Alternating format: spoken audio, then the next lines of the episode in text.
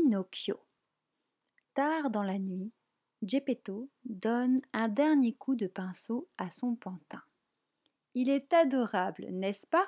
dit-il à son chat Figaro et à Cléo, son poisson rouge. Je l'appellerai Pinocchio.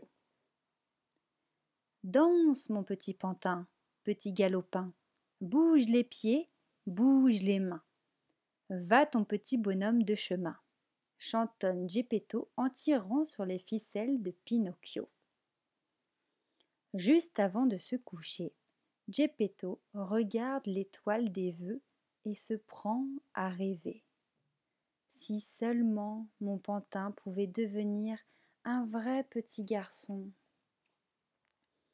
Tout le monde dort dans la maison de Geppetto quand, dans un rayon de lune, la fée bleue apparaît. Éveille-toi, petit pantin, murmure-t-elle en effleurant Pinocchio de sa baguette magique. Je te fais don de la vie. Alors, Pinocchio se redresse et bondit de joie. Regarde, papa, je suis devenu un vrai petit garçon.